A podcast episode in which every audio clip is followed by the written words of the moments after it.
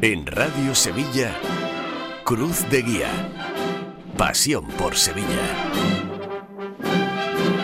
¿Qué tal amigos? Muy buenas, bienvenidos a Cruz de Guía en este miércoles 15 de marzo, vigésimo noveno programa de la temporada. Hoy mañana solo en nuestra página web, en el podcast de Radio Sevilla, por los compromisos futbolísticos de los nuestros. Esta noche juega el Real Madrid ante el Liverpool en Champions, mañana Sevilla y Real Betis con sus compromisos de Europa League. Os recuerdo que la semana que viene, ya lo anuncié en el día de ayer, pero la semana que viene será plena de programas, ya que juega la selección española el sábado en la Rosaleda de Málaga y no habrá fútbol de primera. Así las cosas, hoy vamos a ahondar en el acuerdo entre ayuntamiento y hosteleros respecto a los horarios de la madrugada. Os traeremos también una propuesta de lectura, cofrade, y hablaremos con nuestro fotógrafo de cabecera, el amigo Manuel Ramírez Rubio, que esta misma mañana ha presentado en la Macarena su cartel para el distrito casco antiguo. Todo esto cuando ya solo quedan 18 días para que sea Domingo de Ramos.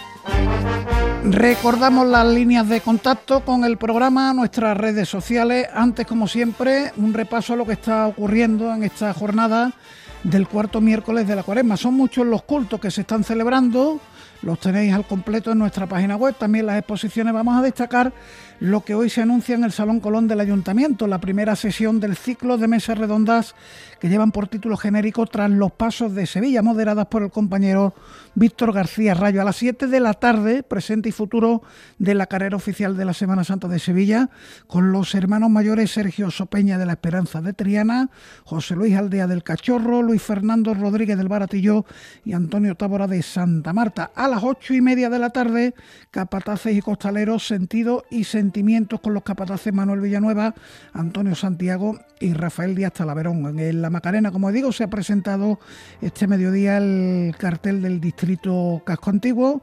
En el Santo Ángel continúa el ciclo de conciertos Cristo de la Sopa a las 9 de la noche la banda municipal de la Puebla del Río. En Los Gitanos es hoy el último día para inscribirse en el taller de Palma Rizada y de los tramos de Cuaresma de Cajasol hay una conferencia que lleva por título Historia, presente y futuro del costalero, aproximación a la prevención de lesiones a cargo del ya citado Antonio Santiago, que hoy hace doblete, y Montserrat Altemir, esto es en la sala Machado de Cajasol a las 7 de la tarde. Los ensayos para después de escuchar Cruz de Guía, ambos pasos en Padre Pío, la Hermandad de la Sé o la Urna del Santo Entierro. Correo electrónico del programa cruzdeguía.cadenaser.com eh, nos escriben desde Umbrete el domingo a las doce y media del mediodía en la parroquia de Nuestra Señora de Consolación, pregón de la Semana Santa a cargo de Juan Francisco Ferrer, calzado con los sones de la agrupación musical de Carrión de los Céspedes. En Facebook somos Cruz de Guía Sevilla, podéis seguir la transmisión en Facebook Live el día que toque, hoy no toca, el próximo lunes sí, y en Twitter arroba Cruz de Guía Ser. Eh, hay una reacción a las fotos que publicábamos anoche de la recepción del pregonero Enrique Casella las autoridades, el alcalde, el arzobispo, el hermano mayor de los gitanos, el delegado de fiestas mayores Juan Carlos Cabrera y Paco Vélez, presidente del Consejo.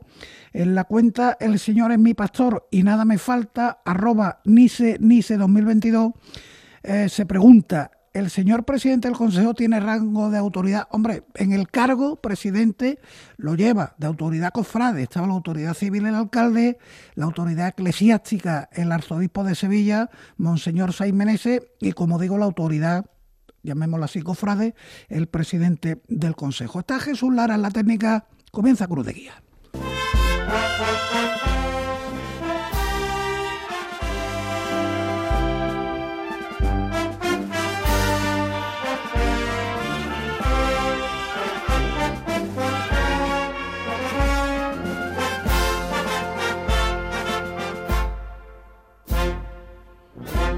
Y vamos con lo que se cerraba en el día de ayer, ese acuerdo entre ayuntamiento y hostelero por los horarios de la madrugada. Como digo, se confirmaba en la noche de ayer, hoy han llegado las reacciones. Los puntos eh, básicos de este acuerdo son los siguientes. Los negocios establecidos en los sectores específicos delimitados por el plan de seguridad de Semana Santa tendrán que cerrar a la una y media de la madrugada. Esto es una hora y media antes del máximo fijado en sus licencias.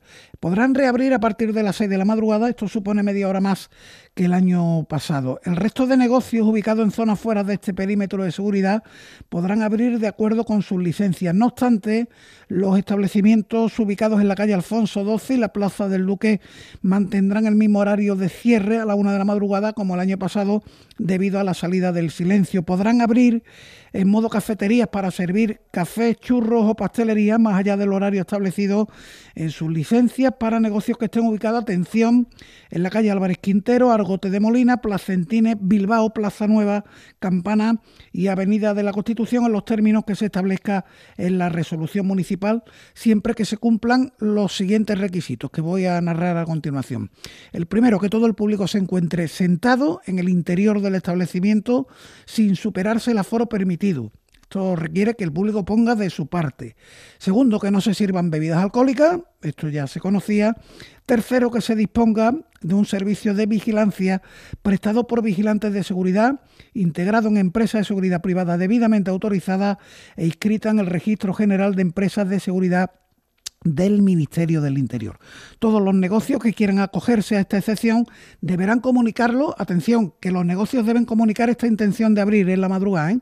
previamente para recibir la correspondiente autorización. El ocio nocturno no abrirá en la noche de la madrugada en los sectores incluidos dentro del plan de seguridad de la Semana Santa. Esto se refiere a los bares estrictamente de copas. Reacciones, como digo, el alcalde de Sevilla, Antonio Muñoz, sostiene que los hosteleros no son los culpables de los incidentes que se han producido otros años en la madrugada y por eso ha aceptado flexibilizar, como les estamos contando, algunas restricciones para esta Semana Santa del año 2023, mientras que se refuerzan las inspecciones en los comercios para evitar la venta de alcohol. Escuchamos a Antonio Muñoz que el servicio que van a ofrecer en esas calles, en ese perímetro de seguridad de la Semana Santa, pues podrá realizarse sin, ningún tipo de, cortapisa, que no vendan alcohol ¿eh? y que bueno y, que tengan un mínimo de, seguridad, por así decirlo, en cuanto a, a, los clientes. Esa es la gran novedad a la que hemos alcanzado para la Semana Santa de este año.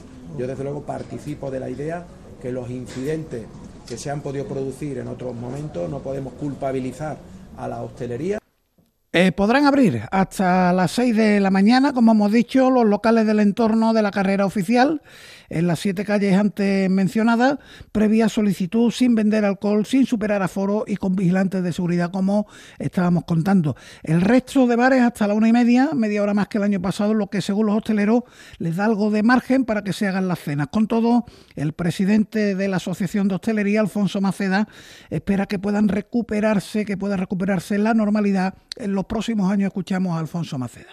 El sector eh, esperaba un poquito más Aquí el, paraguas de la seguridad también hay que tenerlo en cuenta.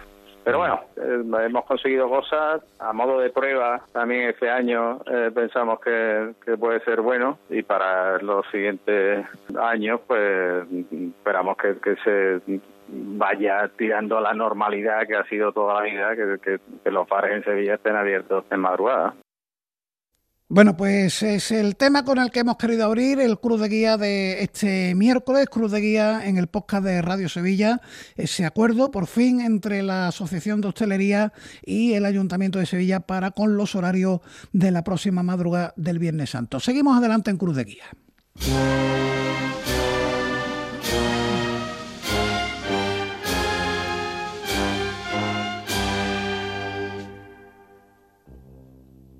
Pasión por Sevilla.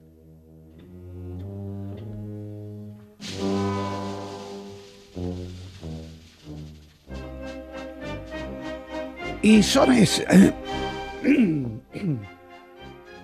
y sones ahora, perdón, de la marcha Cristo en la Alcazaba para hablaros de una propuesta de lectura en esta cuaresma. Lleva por título Despertar Cofrade y su autora es Cristina Medina Muñoz. Cristina, ¿qué tal? Muy buenas. Hola, muy buena, ¿qué tal? Bueno, nada, encantado de saludarte. Llevaba tiempo queriendo hablar contigo porque me han hablado muy bien de este despertar, cofrade. Cuéntanos un poquito de qué va la novela. Bueno, es una novela, eh, es verdad que nace con intención didáctica, Eh, pero realmente es una historia, es una novela, está dirigida mm, a jóvenes, niños, bueno, sí, eh, a partir de 11, 12 años, de ahí en adelante, aunque es verdad que muchas muchas personas que ya se lo han leído, personas que son de mayor edad, sí que me han recalcado que diga que es una novela, para toda la familia, porque se han visto reflejadas muchas cosas y aunque es verdad que está escrita pues pensando en los niños, los más jóvenes, pero, pero sí es verdad que está gustando mucho también entre el público eh, más mayor. Y bueno, pues una trama donde el enigma, el misterio, pues es el gran protagonista. Y, bueno, lo que es el tema de a modo de gincana, a modo de pizzas, pues se van encontrando una serie de jóvenes, pues un, tienen que descifrar, ¿no? una serie de, de frases que se van encontrando y tienen que llegar hasta un objetivo final que parece que, que es, desde el principio, parece que, que, es una gran verdad vinculada con la, con la mismísima esencia de la Semana Santa Sevillana y, y es realmente lo que tienen que perseguir y a lo que tienen que, que llegar. Pinta bien, pinta bien lo que nos estás contando, pero cuéntame en principio cómo surge la idea de escribir. No sé si, tú, si es tu primera experiencia literaria, si es tu ópera prima, como se suele decir, tu debut en, en, este, en este arte de la escritura. Cuéntanos un poquito. Sí, bueno, a mí siempre me ha gustado la escritura creativa, pero es verdad que mi mis derroteros profesionales han ido por otro, por otro camino. Y yo me dedico a la orientación educativa, trabajo en, en colegio, en un colegio concertado de logopeda. Y bueno, aunque es verdad que siempre me ha gustado mucho escribir, siempre ha sido en el ámbito privado, eh, alguna participación en algún boletín de cofradías o, o, algo vinculado con la psicopedagogía en alguna revista digital, pero sí es verdad que como novela y como libro en sí es mi, es mi debut, es la primera, es la primera vez que escribo y me lanza a esta aventura editorial. Y, y bueno, tiene un motivo, tiene un motivo, yo siempre que hablo de esto lo, lo tengo que decir, ¿no? que es algo que siempre ha estado en mi cabeza, pero pues otras prioridades han hecho que estuviera aparcado.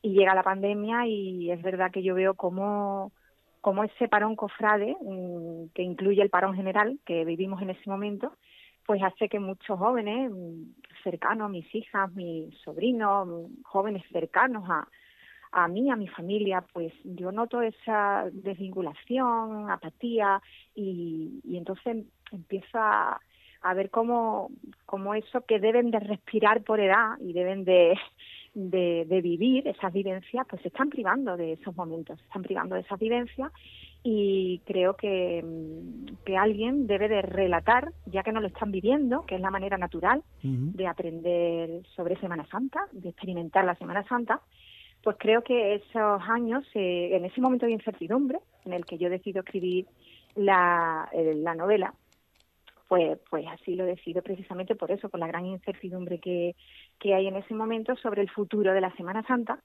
y, pienso que hay que relatarla y además hay que relatarla mm, de otra forma, desde otra perspectiva diferente.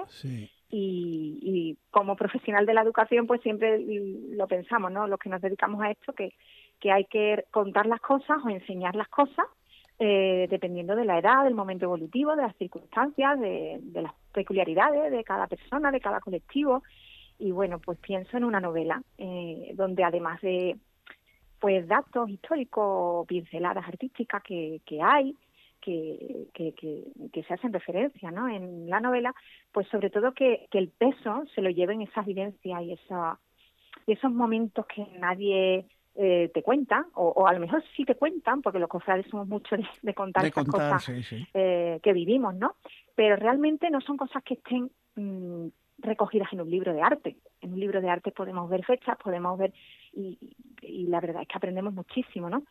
Pero es verdad que esa vivencia, esos momentos y ese entorno de familiaridad, esos momentos con amigos, esa, esas circunstancias, eh, pues no se cuentan ni se encuentran en ningún sitio a no ser que te encuentras a un sevillano y, y te relate cómo es su Semana Santa. Y te las yo creo que, que, bueno, que al fin y al cabo es lo que hace que cada, que cada Semana Santa para cada sevillano sea diferente.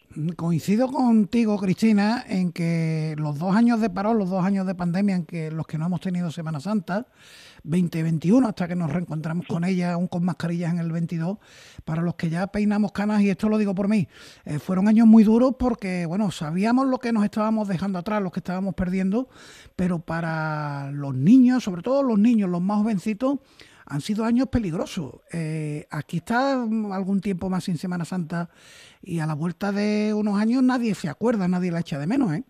Totalmente de acuerdo. Sí, sí, sí. Es así, eso era lo que yo estaba además eh, presenciando, porque eh, como te comento, tengo sobrino y, tienes niñas, tienes niñas también, ¿no? Claro. Efectivamente, tengo dos hijas. Eh, trabajo en un cole, con lo cual todo eso se respira y se nota, se, se, y se palpa, ¿no? Ese, ese desinterés, esa desvinculación y que, que en cierta manera era normal, porque mm, eh, hay cosas que solamente las vives si, si, si realmente tiene esa, esa, exacto, esa experiencia. Claro. Entonces mmm, yo me planté y un día pues se lo dije a mi marido que me miró así con cara de de, qué me estás contando Cristina ahora mismo una novela tú con el trabajo que tienes y siempre agobiada con la vida que llevamos de prisas y de y de horarios, ¿no? Y yo le dije que sí, que estaba muy convencida y que yo le debía eso a mis hijas y se lo debía y se lo debía a los no solamente se lo debía a los jóvenes de Sevilla mm, y, y adquirir de alguna forma ese compromiso, ¿no?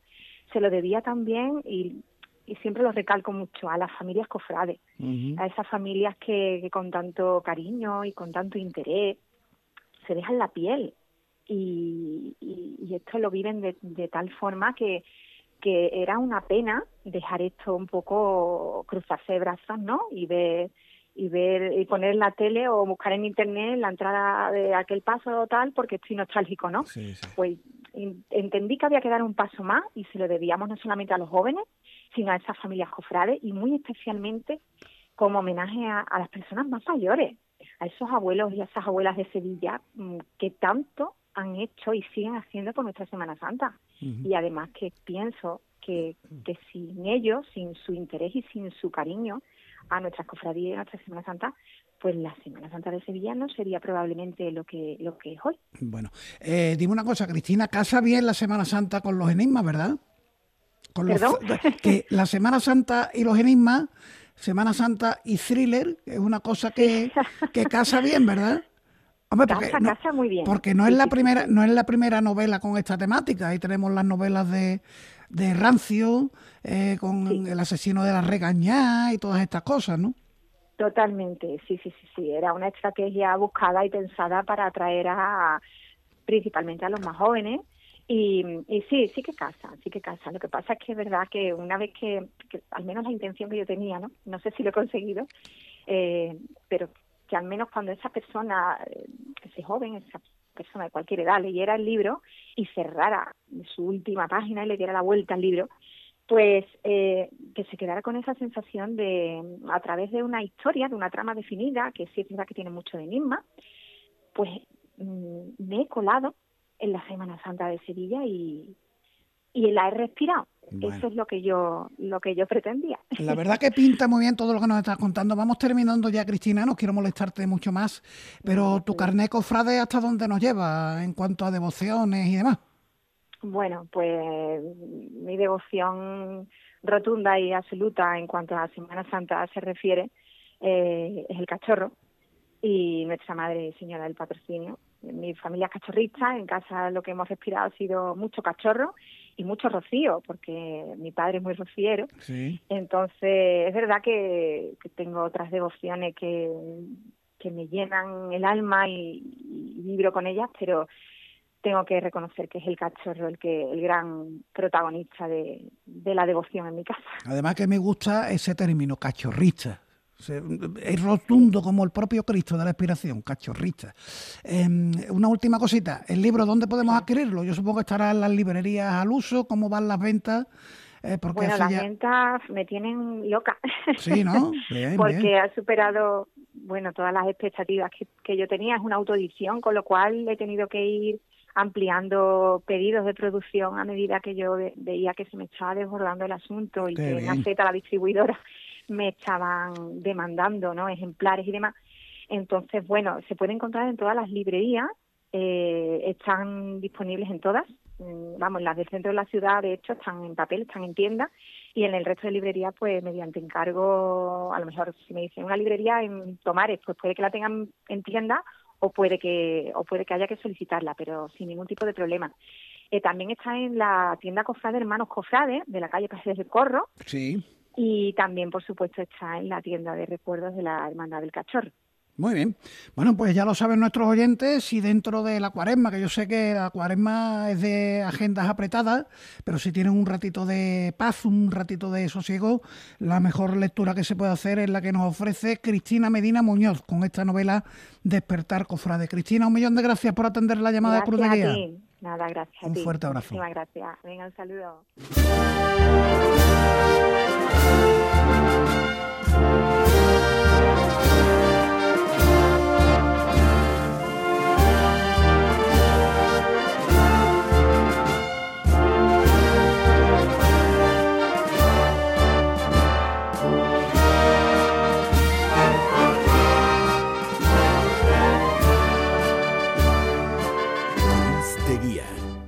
Pasión por Sevilla. Suena ahora Madrugada Macarena para hablar de lo que ha ocurrido este mediodía en la Basílica, que ha sido la presentación del cartel de la Semana Santa 2023 del Distrito Casco Antiguo. Un cartel eh, fotográfico. Eh, la verdad que últimamente imperan los carteles pictóricos, pero estamos hablando en este caso de un cartel fotográfico, una gran fotografía de la Virgen de la Esperanza en la mañana del Viernes Santo y detrás de una gran fotografía siempre un gran fotógrafo. En este caso nuestro fotógrafo de cabecera, Manuel Ramírez Rubio. Querido Manolo, ¿qué tal? Buenas. Querido amigo Paco, buenas tardes. buenas tardes. Digo lo de lo del fotógrafo de cabecera eh, con conocimiento de causa, con razón, porque los años de pandemia, sobre todo en aquellos cruz de guía de Semana Santa que tan duros se hicieron, nos, nos ofrecías una fotografía cada día. Sí, sí, sí, sí. Pues afortunadamente ya la ofrezco, pero desde la calle.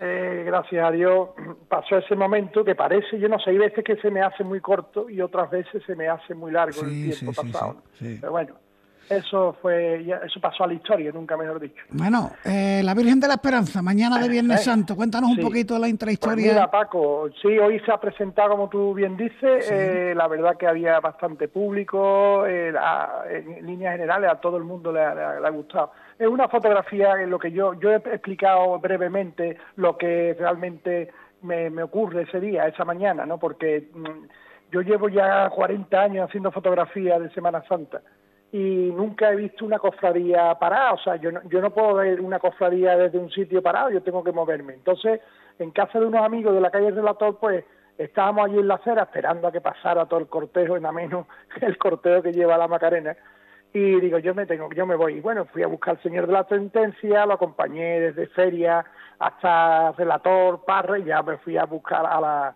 a la esperanza. En el camino mm, ya me imaginaba yo, como siempre, que aquello es un mar, mm, mar de olas, de capirotes, un mar verde de terciopelo, en fin. Y estaba, estaba acompañada bien, como siempre, con cientos de capirotes, o sea, cientos de nazarenos, ¿no? Y digo, bueno, pues yo me voy acercando, me acercando y, vi la posibilidad de hacerlo. Y bueno, que si yo fuera incapaz de buscar la esperanza entre estos capirotes y gastar ese momento, pues ya, ya, ya estaría yo muy satisfecho. Efectivamente, además yo, como he dicho esta mañana, eh, es un rancio y yo disparo el, de una a una en una foto. Yo no, hago, no uso el multidisparo, yo tengo que hacer la fotografía y en el momento que yo creo oportuno, en que unos capirotes se van moviendo y la señora, la, esperanza estaba, pues intenté eh, eh, paralizar ese momento, ¿no? Y entonces, pues, es lo que es, lo que tú estás viendo, que es el rostro de, la esperanza en su paso, en esa bambalina resplandeciente. Y eh, entonces pensé, digo, hay que ver que he ido a buscar yo la esperanza, he ido al encuentro de la esperanza y ahora resulta que la que me encuentra a mí es ella. Ella te busca, ella te encuentra entre los capirotes. No, te quepa la menor duda. No te, yo, eh, yo eh, además, yo digo que la esperanza nunca se pierde, efectivamente, nunca se pierde. Es que la vas a encontrar y si no te va a encontrar ella a ti, ¿no?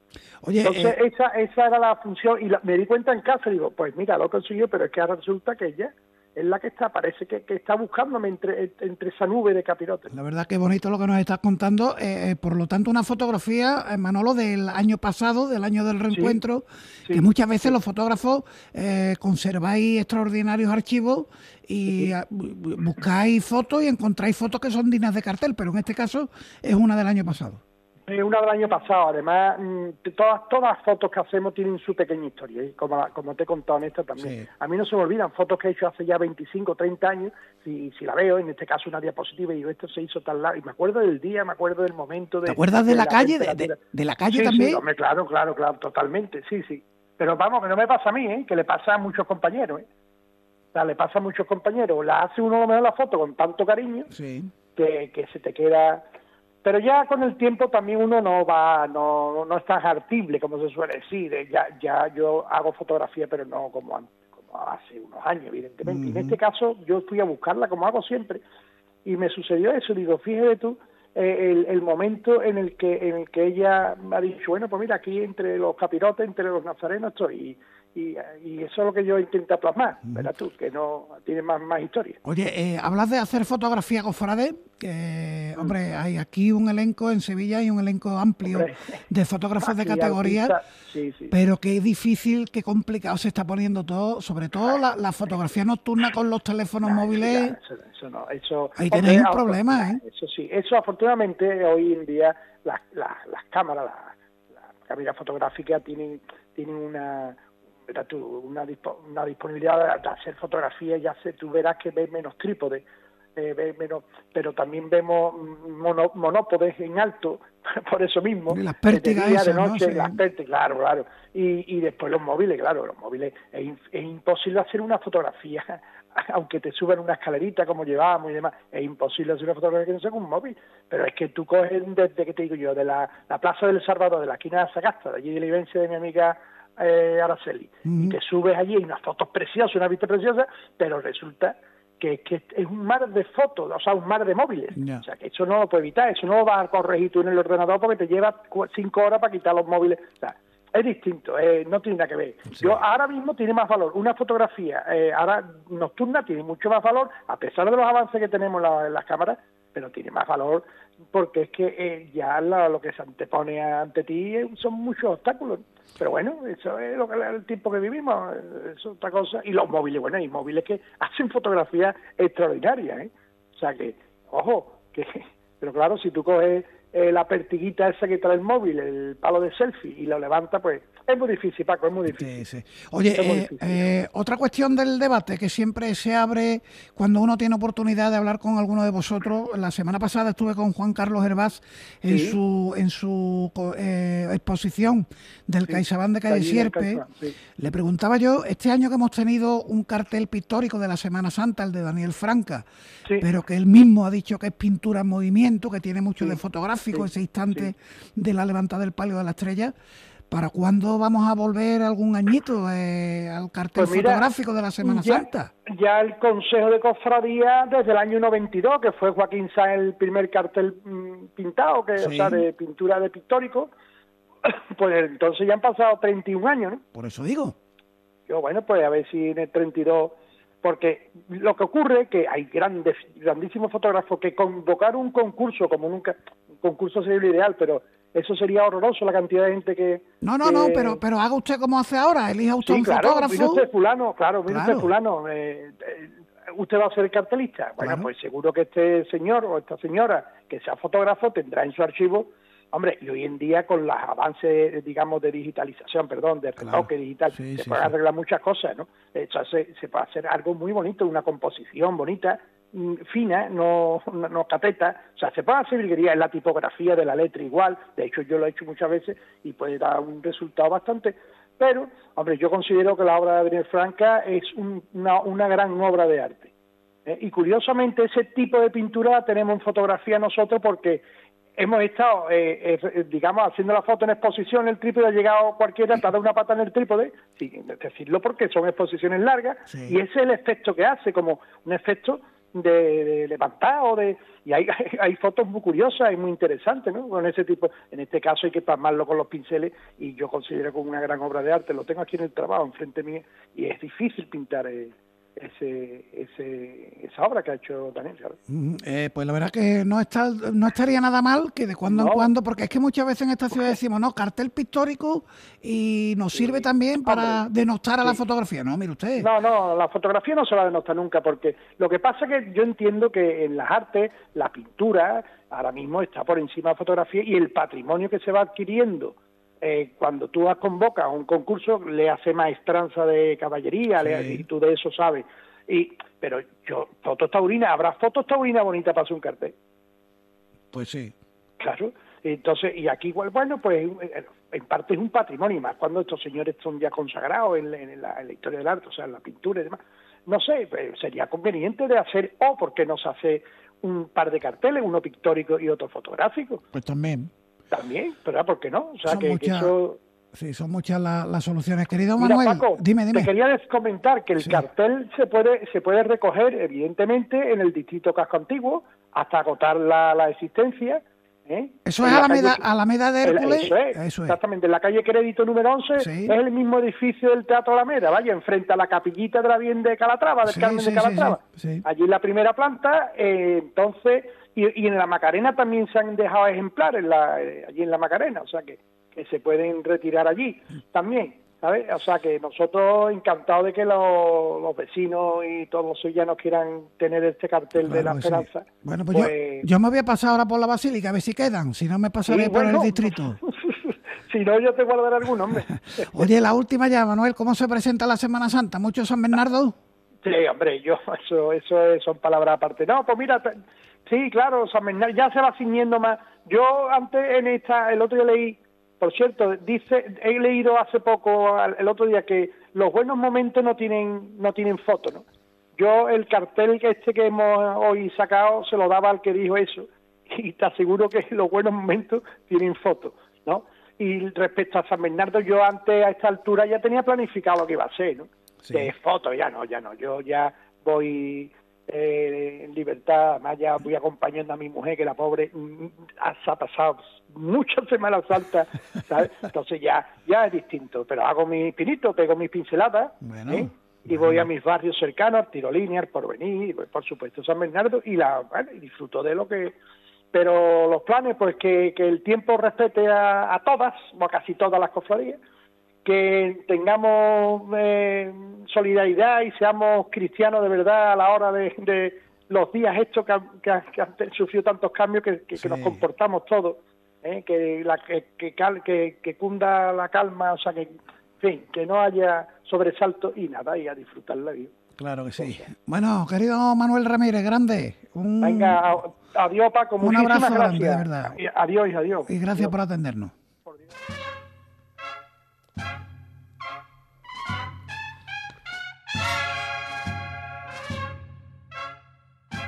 Cruz de Guía. Pasión por Sevilla. Y ya con estos sones de Centuria Macarena vamos a llegar al final del programa. Hoy en el podcast, igual que mañana jueves, vamos con algunas noticias. Por ejemplo, el Cerro del Águila, del Águila, perdón, bonita iniciativa la que va a llevar a cabo este año. Han contactado con la Asociación de Asperger de Sevilla y van a quitar la música de la cofradía en un pequeño tramo del recorrido para que puedan verla las personas con este tipo de afección y también para darle visibilidad a este problema. La semana que viene vamos a detenernos en este tema y en la Macarena me comentan que ya se ha presentado la carta, me refiero a los hermanos que han solicitado o que protestan en cierto modo porque no se haya tenido el criterio de antigüedad en cuenta a la hora de formar el cortejo del Santo Entierro Grande. Eh, os recuerdo que la Junta de Gobierno invitó a ex miembros de Junta no todos han querido formar parte de ese cortejo porque, bueno, consideran que es un esfuerzo que además ahí adquiere el nazareno el compromiso de salir y entrar. Y mm, con las plazas que hubieran quedado, bueno, pues hay hermanos que dicen que se tenían que haber dado por eh, antigüedad cuando la hermandad ha decidido, la Junta de Gobierno, asignarlo a cargo de confianza, entiéndase capitán de la centuria, teniente, en definitiva lo que la Junta de Gobierno ha creído más conveniente y estos hermanos en su derecho pues protestan y lo han hecho mediante una carta que han presentado en la hermandad. Vamos con la agenda para el día de mañana en el amplísimo capítulo, capítulo de cultos hay que añadir el triduo que comienza el Señor de los Afligidos de la agrupación de las Maravillas con sede en la parroquia de Santa María de la Cabeza. Tenemos un Vía Crucis a las 8 de la tarde, el Señor de la Caridad en su tercera caída de la agrupación de fieles Caridades Consuelo de la Barriada Los Príncipes. De nuevo en la Macarena, en la Basílica, a las doce y media, se presenta su cartel de la Semana Santa 2023, una obra de José Miguel Pereñíguez. En el dulce nombre de Bellavista, una vez finalizada la Santa Misa del tercer día de Quinario, el diseñador Álvaro Abril va a presentar los elementos que faltan del proyecto del palio que ha concebido para la dolorosa titular María Santísima del Dulce Nombre. Conferencia de Cuaresma en el Cristo de la Corona a las 8 de la tarde la iglesia del Sagrario y el paisaje urbano del siglo XVII a cargo del profesor Fernando Gabardón de la Banda en San Gonzalo, de 5 a 9, donación de sangre en la Casa Hermandad y después a las 8 y media, sexta sesión del ciclo de formación dedicado a los sacramentos. Mañana se abordará el orden sacerdotal. En el mercantil, a las 8 de la tarde, se inaugura la exposición del 30 aniversario de la banda de cornetas y tambores Sagrada Columna y Azote, que es la juvenil de la Cigarrera, se podrá visitar hasta el 23 de marzo. Hay un concierto, capítulo de concierto, la Municipal de Sevilla en el Colegio Itálica, la banda de cornetas y tambores de la Cigarrera en los terceros. En los tramos de Cuaresma de Cajasol, conferencia, diálogos de Cuaresma con Antonio Pelayo en el teatro a las 8 de la tarde.